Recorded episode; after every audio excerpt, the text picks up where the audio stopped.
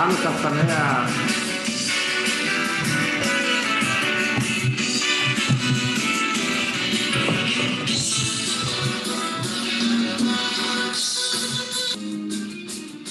E hoje vamos ver que Sócrates queria também um lugar no paraíso. Mas antes de mais nada, uma passagem inusitada no Tânia. Nós estamos seguindo o nosso estudo do Tânia, Aruch Hashem, toda terça e quinta-feira, meio-dia e meio, todos convidados. E nós chegamos aqui numa passagem que eu chamaria de única. Se eu não me engano, a única vez no Tânia onde que o Alter Ebe, ele se comporta de uma forma diferente. Nós sabemos que o Tânia é baseado na lógica, o Alter Rebbe, primeiro Rebbe de Lubavitch, ele é o fundador da filosofia Chabad. Chabad significa Chokhmah, Binah e Dat. E é as três faculdades intelectuais. Ele coloca uma grande ênfase no entendimento e no entendimento profundo da nossa vida, do mundo e de Deus. E hoje nós nos deparamos com a pergunta das perguntas.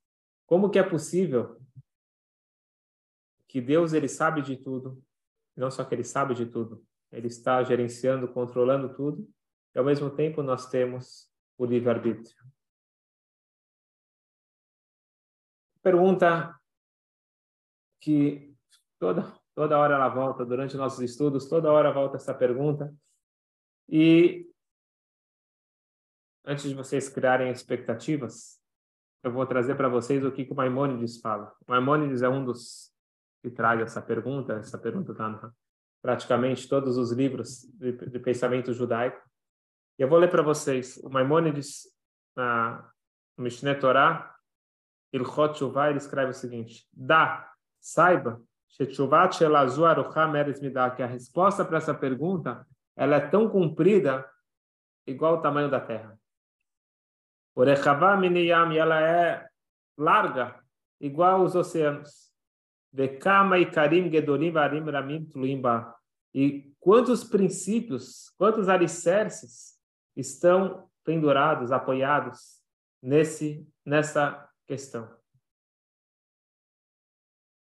E o Maimonides ele não tem medo de perguntas, ele não tem receio de explicações, mas nesse caso, diz o Maimonides, não temos como entender. Nós, seres humanos, limitados, nós não temos como entender. O fato é que existe os dois, existe o livre-arbítrio, existe a providência divina. Como funcionam os dois ao mesmo tempo? A minha mente humana não é capaz de entender. Só para vocês não ficarem sem nada, entre parênteses, a forma de nós lidarmos o nosso dia a dia com isso é muito simples todo momento eu tenho que viver com livre-arbítrio. Eu sou responsável em fazer as escolhas corretas. Uma vez que já aconteceu e eu escolhi o que eu escolhi, eu olho para trás e quero me culpar, quero me martirizar, acredite que Deus organizou para ser dessa forma. Portanto, passado, providência divina, daqui para frente, livre-arbítrio. Essa é a melhor forma de equilibrar emocionalmente dentro de nós. Mas qual a explicação filosófica? Qual que é a forma de você entender como os dois funcionam ao mesmo tempo? Diz o Maimonides, não tente entender. Você não vai entender. Não tem como entender. Porque nós somos seres limitados e Deus ele é infinito, Deus é onipresente, onipotente. Nós não temos como entender. E curioso que o, que o Alter Eber, ele segue aqui exatamente esse caminho nessa passagem do Tânia, nós estamos falando que, por um lado, Deus ele sabe de tudo que está acontecendo, e, por outro lado, Deus ele não é afetado pelo mundo. Se eu estou lidando com uma pessoa e aquela pessoa fecha a cara para mim, isso me machuca, isso mexe comigo. Se ele sorri para mim, isso me altera. Se eu compro um carro, mexeu comigo. Se eu vendi um carro, e assim por diante. Tudo que acontece na nossa vida, todas as interações, elas têm uma influência sobre nós. Hashem, ele cria o mundo a cada instante, ele sabe do que está acontecendo no mundo e isso não afeta a sua força, a sua capacidade máxima, nada afeta a Hashem do mundo. Como que é possível os dois ao mesmo tempo? Aqui, é o único lugar que o Tânia ele nos convida a trabalhar a nossa emuná. Olha só as palavras do Alterebe. Se você quiser entender isso na sua lógica, não faltam livros judaicos que explicam isso. Inclusive Maimonides, no Guia dos Perplexos, tem vários livros, o Kuzari, que é um livro que eu recomendo a todos de filosofia judaica. Não faltam livros de filosofia judaica. Diz o Alter na Kabbalah, na filosofia, nós temos as explicações. Mas aqui eu convido vocês para acessar a emuná.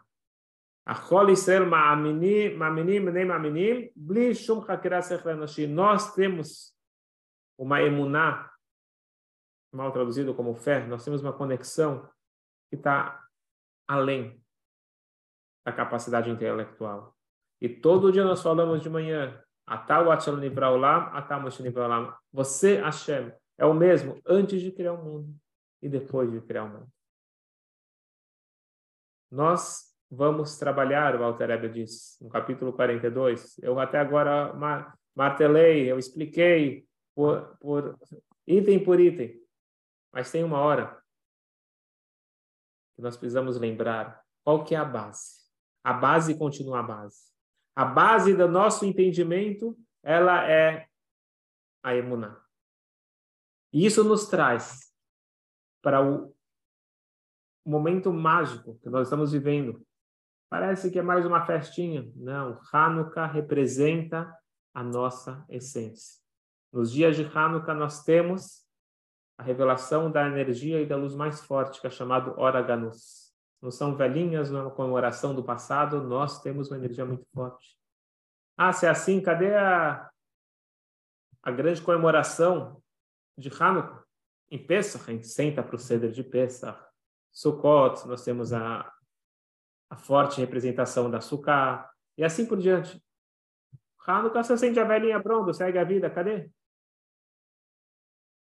Eu quero analisar com vocês como que a Kabbalah, baseado no Nachmanides, no Ramban, mas com uma Kabbalah profunda, a essência de Hanukkah, a essência da nossa vida, e é o que nós estamos combatendo até o dia de hoje.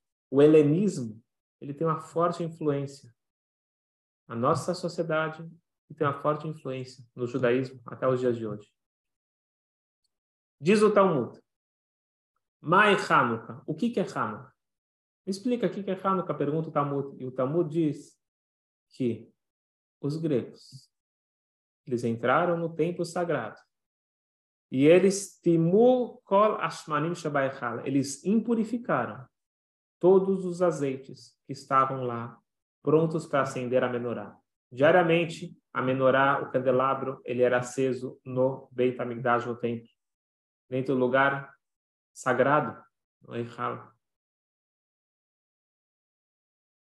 Os gregos, eles não confiscaram o azeite. Se eles queriam impedir o acendimento, podiam confiscar. Eles não quebraram, eles abriram cada azeite, enfiaram o dedinho lá dentro e deixaram ele impuro, porque o azeite ele tem que ser feito com processo de pureza máxima, ele fica lacrado e só na hora do acendimento, um coelho puro, ele vai poder acender. E de repente, eles impurificaram. E eu pergunto para vocês, o que você ganha com isso?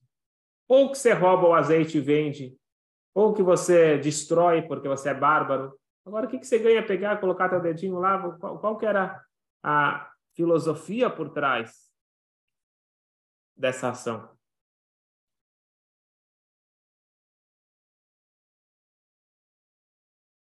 E tem mais uma pergunta para vocês, uma pergunta muito forte.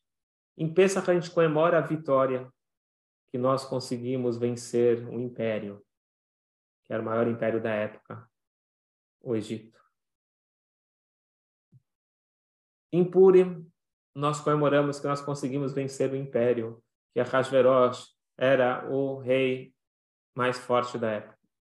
Aqui em Hanukkah, a história não é menor, pelo contrário. Era um grupo lá de velhinhos que nunca participaram de guerra. Eles foram encarar um império armado, milhares, talvez dezenas, talvez centenas de milhares, não sei, de soldados.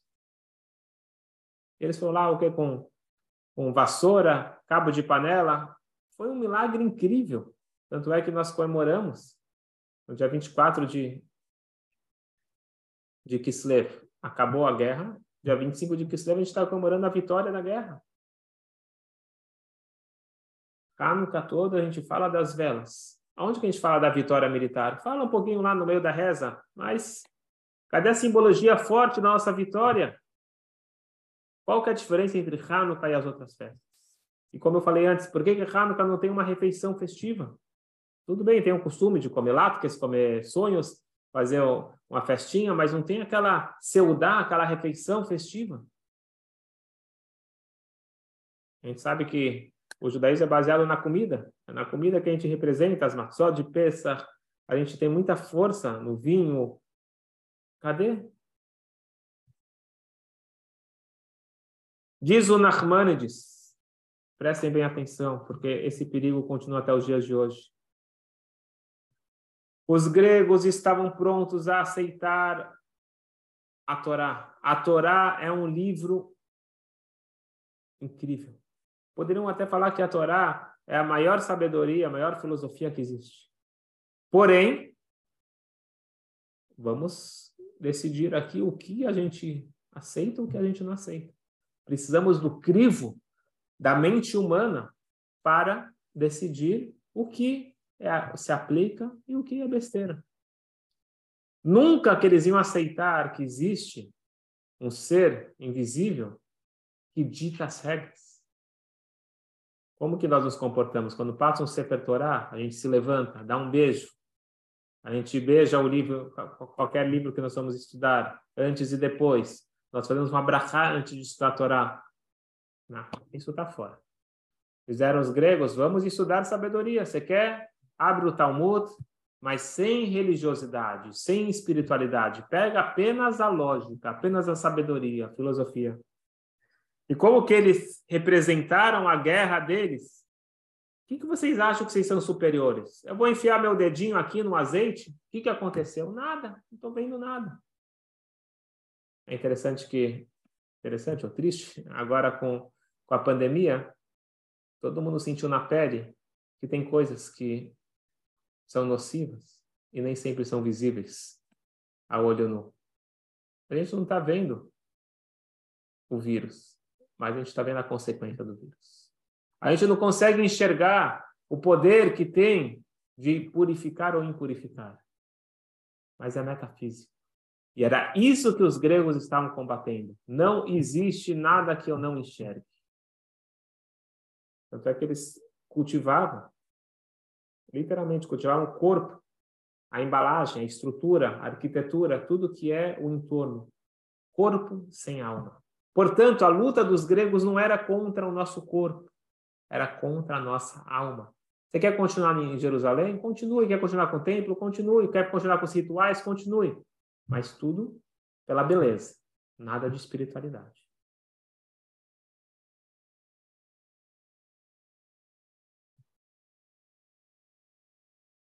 Portanto, o que, que nós comemoramos em Hanukkah? Hanukkah nós vamos comemorar uma festa espiritual. A essência de Hanukkah está nas velas e não na vitória militar tanto. A gente lembra a vitória militar, mas a essência é a luz versus a escuridão, a espiritualidade versus uma sabedoria separada da sua conexão com a chama. A festa não é tanto com comida, é mais no sentido espiritual.